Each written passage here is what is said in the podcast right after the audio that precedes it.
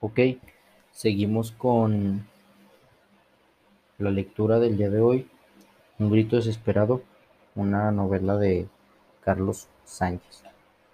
Capítulo número 2. El robo del portafolios. La caligrafía perfecta brillaba delante de mí. La observé superficialmente con gran desconfianza. Su lectura me había dejado un extraño sabor metálico en el paladar. ¿Quién hubiera pensado que en ese portafolios robado iba a encontrar documentos tan personales? Todos serían así. Tenía conocimiento de que el colegio al que asistía había sido originalmente un centro de capacitación para empresas. Incluso a la fecha, aún se daban cursos de principios para el éxito, relaciones humanas y personalidad. Pero, desde hacía unos cinco años, el motivo central del instituto no eran los cursos, sino la preparatoria intensiva. El cambio de giro tendría alguna relación con la penosa existencia experiencia relatada por el autor de aquella carta, pudiera ser. Pero si era así, no me conmovía. En realidad, había muy pocas cosas que podían conmoverme, quizá ninguna. Estaba acostumbrado a reaccionar como la carga social, el delincuente en potencia, que me había convencido que era, que me habían convencido que era. Sin embargo, a veces mi papel me disgustaba, sobre todo cuando, motivado por alguna circunstancia especial, percibía la sensación interna de no ser tan malo, y la lectura de esa carta había despertado en mí una sensación así. Sacudí la cabeza aprensivamente, arrojé los folios al guardarropa. Seguramente todo lo escrito ahí no era más que una fantasía imaginada por ese hombre a quien yo detestaba sobremanera. En mi entendimiento no cabía la posibilidad de que alguien pudiera experimentar sentimientos tan nobles, y menos él. Me consolé con razonamientos apropiados. Si esa carta era verdad, el director de mi escuela era un fanático santurrón o un marica declarado. Exactamente. Para poder relatar cómo hurté ese portafolios, primero necesito hablar de una persona, de un personaje importantísimo en aquella época de mi vida, mi hermano Saúl. Era un tipo bastante increíble. Se notaba muy en serio, se tomaba muy en serio su papel de hermano mayor, atribuyéndose el privilegio de amonestarnos a Laura y a mí a diario. Cuando lo desafiábamos, se alteraba inmoderadamente y no le hablaba a nadie durante días. Con frecuencia, discutía con el tirano de papá y consolaba a la mártir de mamá. Pero nada mejoraba en casa. No entendía mis consejos de que aceptara las cosas así. Realmente era un sujeto raro y, por ello, incluso se había ganado mi secreta admiración. Le gustaba tocar la guitarra hasta altas horas de la noche y también escribía poesías. Mis amigos y yo nos burlábamos mucho de esto. Una mañana, una mañana, sus compañeros de grupo le jugaron una broma que él mismo planeó y consistió, cuyas consecuencias llegaron a extremos inverosímiles. Lo encerraron en el baño con una muchacha, clausuraron las aldabas exteriores usando un enorme candado y tiraron la llave por la coladera. La algarabía resonó en todos los pasillos. Hubo aplausos, cantos, gritos. A los pocos minutos, la escuela entera estaba enterada de que Saúl y su novia se hallaban solos en los sanitarios haciendo que sabe, sabe, quién sabe qué suciedades. Hubo que llamar a un cerrajero para que pudiera abrirles, y, como fue imposible dar con los cómplices de tan original travesura, tuvieron en la dirección a los amantes protagonistas. Acudí a la oficina para esperar que lo pusieran en libertad después de amonestarlo, pero el asunto se complicó. Llamaron por teléfono a mi padre, nunca lo hubieran hecho. Lo vi entrar a la recepción del colegio con aire de prepotencia. sin siquiera haberse quitado la bata blanca con la que lo distinguía de su trabajo. Soy el doctor Hernández, le gritó a la secretaria. Me llamaron para decirme que iban a expulsarme, que iban a expulsar a mi hijo. Tengo muchos pacientes y no puedo darme el lujo de hacer antesala. Así que haga el favor de comunicarme inmediatamente con el director. El máximo censor salió a recibir al escandaloso visitante. Pase, por favor. Saúl está aquí con su novia. Me quedé afuera, tratando de escuchar lo que se decía en el privado. No fue difícil. Papá recibió las quejas haciendo grandes aspavientos, preguntando teatralmente cómo era posible todo eso. Mi hermano alzó la voz para defenderse y fue abofeteado cruelmente frente al director y la novia. Después hubo un momento en el que no se escuchó nada. En ese silencio imaginé a la chica llorando a cántaros, al, administrador como estatua de hielo, incrédulo de la agresividad que había presenciado, y a mi hermano aguantando estoico el dolor de la humillación. Unos minutos después se abrió la, la, puerta, la mesa, se abrió la puerta del despacho y salió Saúl, detrás papá. ¿A dónde crees que vas, muchachito? Y al decir esto, lo sujetó por la oreja. Saúl sudaba y tenía el rostro extremadamente rojo. Se liberó de la mano opresora de un zarpazo y echó a caminar hacia afuera sin decir nada. Un momento, detente o te arrepentirás toda tu vida. En la calle, varios estudiantes observamos la penosa escena en la que el adulto trataba de sujetar al joven jalándolo de los cabellos mientras éste se defendía ágil y ferozmente para alejarse a pasos rápidos del lugar. Saúl no volvió a casa. Nadie supo dónde fue. Por lo que papá, por lo que papá se la pasó llamando por teléfono a todas las autoridades de la ciudad para reportar al fugitivo. Mamá estuvo llorando inconsolablemente y Laura y yo nos acostamos con la excitante novedad de que el primogénito había abandonado el nido. No podíamos creer que hubiera tenido tanto valor y con el pensamiento le dábamos nuestras más calurosas felicitaciones esa noche tarde mucho con, esa noche tardé mucho en conciliar el sueño. Me preguntaba constantemente a qué lugar iría un joven al escapar de casa. Deseaba saberlo para tener la opción de hacer lo mismo cuando mi familia me hartara. Y no faltaba mucho para ello. Al día siguiente, muy temprano, diaricé de madrugada, diríase de madrugada, papá entró a mi habitación haciendo mucho ruido y hallándome holgazán.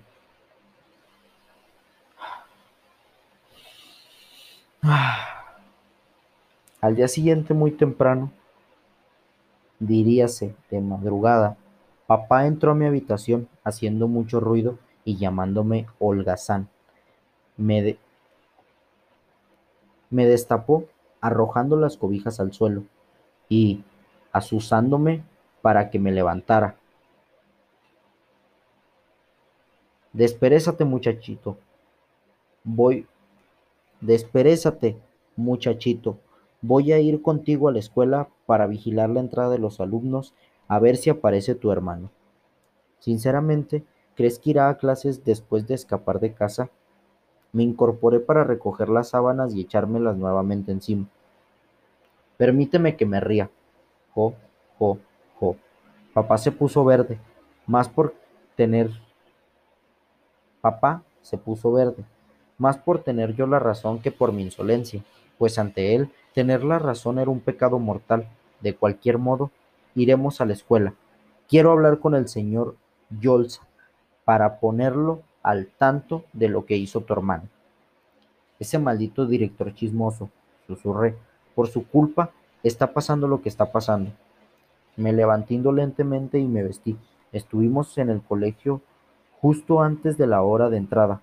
Al poco tiempo llegó el director. Papá lo interceptó para preguntarle de modo presuntuoso por qué se había propuesto echar a perder la vida de sus hijos, lo cual, por agresivo e incoherente, me asombró bastante. Varios compañeros curiosos se detuvieron a escuchar inmediatamente la discusión, pero el licenciado Yolza los evadió, invitándonos a pasar a su privado. Ya dentro, los dos hombres se miraron fijamente, como viejos enemigos. Mi padre se calmó un poco, pero no dejó de levantar la voz. Usted no ha sabido guiar a mis hijos. Uno viene aquí brindándole toda la confianza, paga puntualmente las colegiaturas. ¿Y qué recibe a cambio? Unos muchachitos tímidos y acomplejados. Saúl ha caído tan bajo por culpa de usted. El señor Yolza se frotó la barbilla, con aire preocupado. Su trabajo consistía en atender vecinos quejosos, empleados irresponsables, inspectores corruptos, sindicalistas prepotentes, alumnos groseros, como yo, y padres de familia desequilibrados, como el mío. Sin embargo, no parecía haberse acostumbrado del todo a tales situaciones. Tomó asiento y con además cortés, con ademán cortés, invitó a pasar a papá y hacer lo mismo. También a mí, con una mirada, me indicó que me sentara. ¿Quiere explicarme de qué se trata exactamente, doctor Hernández? Ayer mi hijo Saúl se fue de la casa. ¿De veras? Preguntó interesado. ¿De veras? Preguntó interesado. ¿Y qué le hace suponer que fue por mi culpa? ¿Y qué le hace suponer que fue por mi culpa? Que no había necesidad que no había necesidad de llamarme para darme la queja. Todos los jóvenes llegan al sexo con sus novias. El director abrió el cajón central de su escritorio para extraer una cajita con pastillas medicinales. Tomó una y se la echó a la boca. De inmediato, mientras movía la cabeza negativamente. Vaya manera de empezar el día. Acto seguido, descolgó su intercomunicador para pedirle al archivista el expediente de Saúl y el mío. Sin quererlo, salté de la silla. El mío. Yo solamente estaba de mirón. No tenía vela en ese entierro. ¿Por qué, me... ¿Por qué pediría también mi expediente? Me volví a sentar. Hubo un silencio desagradable. Finalmente, la secretaria entró, presentándole las carpetas y el licenciado comenzó a decir con voz firme. Doctor Hernández, su hijo Saúl tiene antecedentes muy graves y fue admitido aquí condicionalmente. Aún así, su historial está lleno de irregularidades. Ayer no hubo tiempo de analizarlo, pero fumar en clase, contestar altaneramente a los profesores, no cumplir con las tareas e irse de pinta son notas comunes y repetitivas en este registro. Además, ya había estado a punto de ser expulsado en otra ocasión. Mi padre alzó las cejas simulándose indignado, y me reí interiormente de él. Se dio de golpes con otro joven que al parecer pretendía a su novia en turno. En esa oportunidad armó un gran alboroto. Vinieron patrullas y los vecinos me citaron para hacerme prometer que eso no volvería a suceder en esta calle. Lo tuve detenido en mi oficina durante casi una hora. Intentamos comunicarnos con usted, pero fue inútil. Tampoco su esposa pudo ser localizada. Así que llené su forma de expulsión y se la entregué. Entonces su hijo me dijo que me odiaba, que odiaba este mundo, esta vida, esta escuela y a sus padres. Después de eso se echó a llorar y su llanto demostraba una congoja enorme. El licenciado se levantó ligeramente apuntando con el índice. Doctor Hernández, si no ha visto a su hijo llorar de esa manera últimamente, usted está muy lejos de él para poder ayudarlo. Volvió a sentarse. Antes de continuar, pareció escoger las palabras. Ante una situación tan patética, no pude dejar de darle otra oportunidad. Sentí que, en el fondo, Saúl no era culpable de sus yernos. Sus yernos. Saúl no era culpable de sus yerros. Un joven que se desprecia tanto a sí mismo debe tener una pésima familia. El origen de la autovaloración de un individuo se halla en su familia. La gente se comporta en la calle como aprendió a hacerlo en casa. Si Saúl está en malos pasos, no hay más culpables que ustedes y su esposa. Mi padre estaba petrificado. El matiz sanguíneo en sus mejillas me hizo percibir su cólera. Esta era tal que no podía hablar. El director, en cambio, se mostraba mucho más seguro e impertérrito que al principio. Seguidamente abrió, abrió mi expediente y comenzó a hojearlo con detenimiento. Su hijo Gerardo es otra muestra de lo que estoy diciendo. Para que se callara, lo miré con todo el repudio que pude, pero al individuo pareció no importarle mi amenaza visual. Es impuntual, faltista, flojo. Los profesores lo reportan como un alumno de última categoría, por si no lo sabía. Él también ha estado a punto de ser expulsado, no por irregularidades graves, sino por una indefinida de reportes sencillos de disciplina y apatía. Gerardo es una cabecilla para los malos actos. Incita a sus compañeros a cometer pillerías, encontrando siempre la forma de salir expulso, exculpado. Pero los maestros y yo nos hemos dado cuenta de su juego. Detrás de las infracciones de sus amigos siempre está él. Reconozco que es muy inteligente y estoy casi seguro de que también en su casa aparenta ser un buen hijo, pero secretamente acumula un gran rencor que lo hace atentar contra todos cuando se siente resguardado. Mi padre, mordiéndose feamente el labio inferior, se volvió hacia mí con claras intenciones de matarme. Pero yo me hice el disimulado, clavándole la vista al director Sucho. Tarde o temprano me las pagaría. Papá se puso de pie, listo para salir de allí.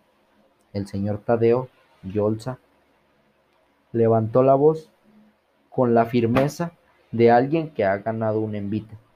Doctor Hernández, sus rabietas de padre indignado no ayudarán en nada. Sus hijos son listos, pero terriblemente infelices. Tanto Saúl como Gerardo necesitan recuperar en primer lugar su autoestima. ¿Entiende esto? Como suele, ¿Cómo suele corregirlos? ¿Entiende esto? ¿Cómo suele corregirlos? Se acerca a ellos para tratar de entender sus razones y después los guía con mano fuerte pero amistosa o simplemente les grita, los insulta y abofetea como hizo ayer con Saúl en esta oficina. Permíteme que